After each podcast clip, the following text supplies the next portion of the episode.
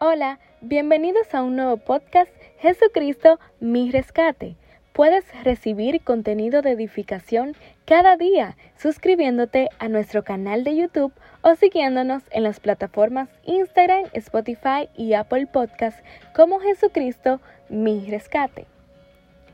En el podcast anterior leímos en Hechos capítulo 16 del versículo 16 al 40 sobre el encarcelamiento de Pablo y Silas. Y vimos cómo su fe y su integridad hizo que en momentos de apuros el Señor rompiera las cadenas mientras en las celdas ellos adoraban y glorificaban. Muestra de que no importa nuestras circunstancias, si tenemos fe y seguimos firmes creyendo en Dios, Él puede librarnos de ellas.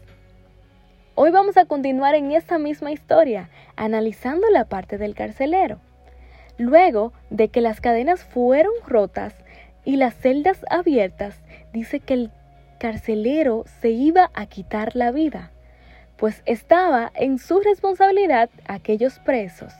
Y al ver esas puertas abiertas, imagínate el terror que hubo en él.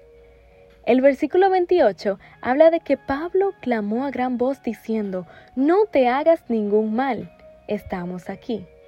Y el carcelero pidió luz para ir a verlos, y cuando fue, solo hizo postrarse y adorar y decir qué tengo que hacer para ser salvo, reconociendo que Dios es todopoderoso y maravilloso con aquellos que le son fiel. A lo que Pablo y Silas responden, cree en el Señor Jesucristo y serás salvo tú y tu casa.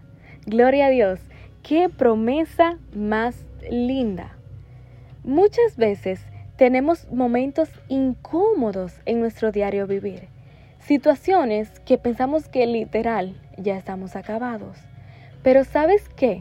Si en ese momento clamas a Dios, si en ese proceso decides que Dios sea tu ayudador, pues el Señor está para recibirte y si lo aceptas, gran gozo habrá en tu vida y en la de los tuyos.